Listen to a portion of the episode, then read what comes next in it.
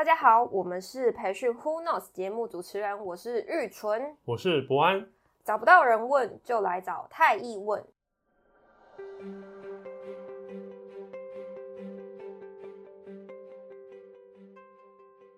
提醒大家订阅我们太毅的电子报，我们太毅的年刊也已经上线喽。如果有需要的话，可以找我们服务的窗口。那我们三月的 iChange 讲堂即将开启，详情请锁定我们太毅的粉砖还有官网。那接下来就让我们用太毅的仪式来开始今天的分享吧。爱的 Super 一起来，Super。好的。那我们太毅其实推动 Hybrid Learning Design HLD 这个方案已经推了第二年，今年是迈向第三年。那玉纯，我想问一下，你有没有听到你的客户啊，或是 HR 的伙伴，他有提出哪些问题是觉得有趣的呢？我觉得其实近期听到最多的就是，呃，我们 HR 其实觉得会需要花很多的时间去做规划跟讨论，但是却学员的成果却不一定是好的，或是我们没有办法去保证学习的成效。针对这个部分，博安你有没有什么样的想法？其实针对这个项目的题目，我觉得蛮有趣的。原因是因为有两个关键人，第一个是 HR，第二个是学员。那这个问题的脉络，我们来思考的话，你会发现他探讨的是 HR 的投入度跟学员的成果。那你会发现，它有东西是被遗漏的。为什么？因为它不是一个直接的关系，它是其实是一个间接关系。怎么说呢？直接关系是这样讲的，就是 HR 投入其实应该思考的是，那 HR 的成果是什么？那学员的成果，我们要关乎的是那学员的投入是什么？所以学 HR 的成果跟学员的投入，其实是我们要再多琢磨、多思考的一个面向。你觉得是不是？所以我们应该要再多去考虑的，就是像我们 HR 的成果是什么，还有我们应该要让学员有什么样的投入，是吗？对，就是我们应该要。在探讨 HR 投入度跟学员成果之间的关系，我们应该多的去思考是，那它当中有哪些关联度？所以，我们刚刚讨论是两个面向，就是 HR 投入度，我们要思考的是 HR 成果；那学员投入度，我们要思考的是学员的成果。那我们现在探讨的是 HR 的成果好了，那因为以终为始嘛，大家都很清楚的知道，我们先知道我们的目标在哪边，以至于我们投入度就会很专注在这个目标上。那所以我们在思考了，那 HR 的成果。你觉得会是什么？HR 的成果，你是指例如像呃绩效的提升啊，员工的满意度啊，留任率的提升啊，类似这样的一个成果吗？对，就是坦白说，说白话就是看了 KPI 是什么。因为毕竟我们在职场在获取我们的金金钱，所以我们要付出努力，当然就对应的报酬。那当然我们要完成一些目标喽。那那目标就是 KPI，对吧？所以 KPI 的话，比较常见可能是员工满意度提升，对吧？嗯嗯嗯，那你觉得员工满意度提升里面，我们要在乎的是什么？员工满意度的提升其实也会包含了很多的面向，但是如果以培训来说的话，应该就是在谈我们的培训能不能够去符合我们员工的一个期待。咦，那我好奇问哦，所以假设员工满意度提升，我们探讨的是员工在培训上的满意度期待。是不是满意度越高，我一昧的去倾向我的员工他需要的东西，我尽量满足他，就足够了呢？你觉得呢？我觉得这其中其实还需要去思考的是，我们这一个组织我们需要的是什么？还有，甚至是我们需要去考虑到的是，我们目前这一位员工他的主管希望他的部署能够有什么样的能力，或者是去发展什么样的能力？还有这个员工他。本身未来的职涯，他可能需要哪一些能力的一个提升？我觉得大概是可以去思考类似这样的面向，不然你觉得呢？因为我听起来这其实就是一个天平的两端呢、就是假设我们只 focus 在我们员工满意度，当然我一昧的满满足他的需求，基本上我分数都很高嘛。但当然我在企业运作没那么容易咯，对不对？我们要思考的是我们的 KPI。所以当我们思考 KPI 的同时，其实我们有一个任务是组织赋予我们的，怎么去在组织要往前的进的方向当中，我们要做哪些的设定，让我们的学员在一定的呃 suffer 的程度上去做一个努力。所以其实员工满意度提升虽然是 HR 的 KPI，但我们不能一昧的去 focus 在单纯只符合我们的员工。其实我们也要去思考公司的策略目标是哪些。等于说它是一个天平两端去做一个拉扯跟 balance。对。嗯嗯、那博安，你刚刚有提到一个 suffer 感，您指的是说，就是我们的员工其实在做培训的时候，他可能会有这些可能被挑战的感觉啊，或者是会有一些觉得困难的感觉。那这个部分，我们可以怎么样去多做一些什么吗？因为提到 suffer 感，其实刚刚在谈的面向是，当我们多谈了 HR 的成果的时候，其实基本上我们就很清楚知道，那我的投入要往哪边去做琢磨。那这是我们第一个 part 想跟大家提到的，就是呃 HR 要关注的点，我们可能要多思考这个面向，那不能偏颇。那另外一块是刚刚提到的很很重要的一环，就是针对 suffer 度这件事情，确实我们在谈学员的成果上，那他的投入是如何呢？但投入的同时，其实他都会有 suffer 感。为什么？因为我们的我们都很清楚嘛，我们都在工作上，我们不是做慈善事业，我们在做付出的努力，都会有对应的我们的报酬。所以我们在对应报酬当中，其实我们都会在做很多的工作任务来，都是一个 suffer 感，就是只是 suffer 感高跟低的差别。只要不要超乎我 suffer 的顶极限值的话，其实我还是会很努力的工作，因为我为了要获取我相对应的报酬。所以回到员工本身，其实他也是一样啊。培训对他而言，他一定会有 suffer 程度的，因为他工资自己又要把工作完成，同时要花时间去把自己做能力提升。所以这件事情，我觉得反而要探讨的是。怎么去达到一个员工他对于培训 suffer 感的平衡，而不是去完全抹绝掉 suffer 感这件事情，因为那是我们可能在市场上不是那么落地的说法，所以更落地的说法应该是说怎么去取得 suffer 感之间的平衡。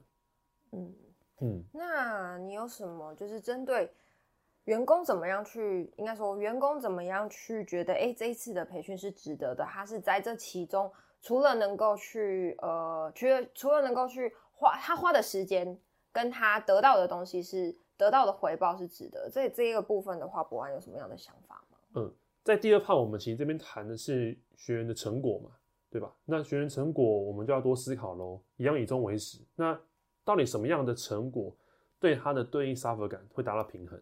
一定是他花这个份力气，他是有对应的回报。所以我们在常在讲是说培训呢，可能会有三个我们常见的状况，让他觉得成果不错。第一个解决他的当下的问题，第二个可能规避到他未来会发生的风险，第三个获取更好的 revenue。所以针对这三个项目，对于学员而言，他会非常重视、非常在乎。那这时候我们就要思考喽，那学员投入度是不是跟这会有相关联？一定会有。所以我们在做培训的规划上，其实我们都要多思考的是，那学员到底有哪些问题在发生，以至于你可以解决他的问题。第二个。到底还有哪些未来的风险？你能不能去找到目前外部环境趋势上遇到的一些障碍点？第三个，到底我们有没有更好的系统的培训方案，可以协助他能力做有效的提升？那至于这三点，我觉得对于我们投入度的安排，这就是我们可以努力的方向了，对吧？嗯，了解。听起来就像是，如果我们希望能够让我们的就是培训的成果可以更好，或是让学员觉得这次的培训是值得的话，第一个我们可能需要去厘清的是，现在目前我们的员工到底现在发生的问题是什么？他现在当下需要解决的问题是什么？第二个部分是我们能够协助他们去看到未来他们有可能遇发生的一些风险，或者他们未来可能遇到的一些挑战是什么？接下来就是我们针对这样的一个可能需求去做一个更有系统的一个培培训，而不是只是单点的课程。嗯，没错没错，因为我们刚刚探讨的这个题目，跟大家在快速的梳理这个脉络，就是 HR 花时间，然后我们要期待学员的成果要高，这是我们探讨的两个面向，那还有两个对应的关系人。那我们其实在谈论，这只是一个间接影响的关系，而不是直接影响。那直接影响是什么呢？就是更细部的探讨喽。就是 HR 的投入应该要多思考还是 HR 的成果，学员的投入要多思考的是学员的成果，它会有是两组不一样的关系。那刚刚在探讨就是学员的成果，我们要怎么去提升他的投入度？那我们就要呼应到他要的是什么，以终为始的概念去符合他的期待。所以我也觉得，刚好最近有一个例子，可能玉纯你可能有听过，就是说我们之前在大陆，我们有参访一些企业，一个是百度。然后网易还有五八同城，那这三间都是蛮大的企业，那他们的培训预算其实也非常的高。那我们发现有一个很有趣的现象是这样，就是我们发现当中呢，那个五八同城，它的预算是最少的，但我们觉得它的培训效果是最高的。嗯，你有没有觉得很好奇？对啊，它既然投入这么少，但是它的成果是怎么样？就是可以抓得很好。这其实就跟我们刚刚讨论的东西其实有一点像。对，因为刚刚思考是势必上我投入度高，我也期待它的成果高，对吧？但我们刚刚有一个很关键的厘清是指，我们要思考它当中的脉络是不是直接关系还是间接关系。假设的间接关系，我们应该更思考它当中还有哪些面向我没有思考到的。所以回到这个意思，你会发现，对啊，五八同城它资源投入度高，但成效好，那它做了什么？那我们就往下细部问。那他们那时候请他们的 HR 人资长来分享，就蛮有趣的。他们把他们的预算资源少这件事情当成他最大的资源，很有趣咯。为什么？因为他反而把这个资源变成是一个对外呃，那时说我们的资源非常的稀缺。那你各个部门、各个方选、各个 BU，你要学习资源可以，那是有名额限制的。那我觉得就跟近期大家在看那个，如果在听众你们是女性朋友的话，或者是那些朋友，你可能都听过 LV 这个 branding，对不对？那 LV 其实在二月十六号，也就是今天，我们要正式要准备涨价了。所以其实大家对于稀有东西其实非常的，它的价值是非常高的。那回到我们在做这个培训，它的概念是很像的，它把它的资源变得有限性，以至于它在培训上，它会 announce 一些刚刚提到的要解决的问题。是什么？他会去厘清各个 BU 来解决问题，再来是他会去思考到各个 BU 可能会遇到的风险的状况跟障碍点，他先把它盘点出来，甚至他更有系统的做培训的方案，然后去 announce 给这群 BU 单位的主管，跟他讲这件事情很重要，让他知道这件事情很重要，让他看见。但以至于 BU 主管就觉得，哎，对也确实，然后他就会把他的员工派去培训。那这是第一步喽。如果大家应该学过训练移转，其实关键角色最重要是谁？主管。主管对，主管的参与其实对于我们的培训后续是很帮很有帮助的，所以我觉得这点，诶，确实他讲到我们之前在培训上理解的那个叫训练移转怎么做的，他做的非常漂亮。那除了这个不对啊，那你就好奇员工怎么来？对啊，我们的员工呢？员工他被主管指派来之后，他不会有一些呃有一些想法吗？对啊，是不是他就是一个投那个被逼来的嘛？可能上课意愿都不高嘛，所以这时候我们要思考的是另外一个面向，就是。那怎么让他的成果好？那是不是要符合他的需求？所以我们要很重视在前端这个做完很多的，我们举例叫行销，把这个销售的缺口放大之后，他们来到我们的培训的机构、培训的方案里头，那我们很重视他的成果。所以在这个过程当中，我们就要更 focus 到这群员工他现行有哪些可能遇到的问问题，帮他解决了，他是不是会觉得很棒？嗯，他会觉得很 suffer。但他的 suffer 感有对应同时的 revenue，是不是很符合他的期待？所以当这件事情把口碑做起来的时候，他们就会把这个很好的资源一直不断的循环下去。因为当你有口碑出来的时候，大家觉得对，没错，需要主管派人去，就发现去我真的我的 BU 的成绩都有做往上的提升，那这是不是就会很好的一个 re 那个 reference，让其他的那个 BU 会觉得哦。没错，派训是有是有效的，所以这件事情，我觉得他做对两件事情。第一个，他去说服了他的主管，那主管的力气其实蛮大的。所以你刚刚提到，单纯只是提到主管派他来嘛，但主管是不是盯很紧？因为他派资源过去了，所以他对于这个对他来说也是个 suffer 感，因为他把他的可能他的大将们都派去培训了，但当然这个时间同时他就很少了一些业绩的获取嘛。但同时，他也去很在乎的是，他会需要他要收吸收点什么回来，去 balance 他的整个 BU 的业绩或者是 BU 的绩效。那这时候主管非常重视，而且他也非常的支持这件事情，还非常的追踪。所以我们在做培训上就会更轻松。为什么？因为员工他有一个最最主要的直呃资助对象来做这样的支持，同时他自己也做个人的改变。那当他觉得哦很 suffer，但有效，他觉得。这培训是有帮助的，那就有了，那就很好了。所以我觉得这就回到我们刚刚探讨的，就是虽然我们要重视学员的成果，那我们就要 focus 到他的需求。当他需求被解决，even 他很 suffer，至少他都能过过了关。那这时候他的投入度高跟低就会变成不会这么的影响这么大的 percentage，或者是我们就会思考到啊，我怎么去提升他的投入度这件事情上。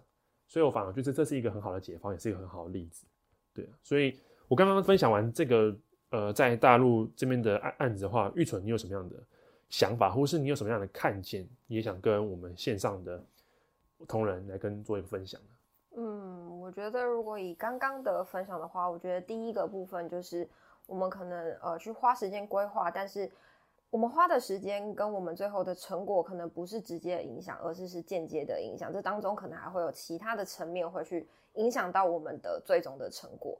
那第二个部分的话，就是呃我们在做规划的时候，我们还是我们不管怎么样，就是我们是尽量的能够去平衡掉我们员工的一个对于培训的一个 suffer 感。我们可能可以从他们目前碰到的问题出发，或者是去预见他们未来的一些可能发生的挑战、可能发生的风险，然后去做一个系统性的一个培训。但是永远也不要忘记去思考我们的客户需要的是什么，但是永远也不忘记，就是我们到底最终我们希望自己需要去达成的目标会是什么。对，我觉得你刚刚呃统整的非常好。其实我觉得用一句话来总结我们刚刚讨论的题目就是。永远思考到你的客户要是什么，要什么，但你也不要忘记自己需要的目标是什么。因为当你一直一昧的去思考用户的时候，其实你很容易迷失你自己。当你迷失了，你再多多做努力都是无用，或者是都是不是一个很好的方向。对，所以以上呢，就是我们今天跟大家分享，针对 HR 花时间，那学员成果要高，那我们做了一些解读，以及跟大家分享我们在思考这个题目的脉络是什么。那我觉得刚刚的分享也希望大家有一些想要提问的，或是你对这个看法有不同的见解，也欢迎你在我们的留言处留言，或是跟我们的训练窗口去做一些提问。那欢迎你持续追踪我们的太医的 Podcast。那我们把时间交给玉纯。好的，那最后也再提醒一下大家，可以订阅我们的太艺电子报，还有就是我们太艺的年刊已经上线喽。就是如果需要的话，可以找您的服务的窗口，然后跟他做一些就是呃讨论。那每个月的二十号也欢迎收听我们的培训 Who Knows，我们三月见。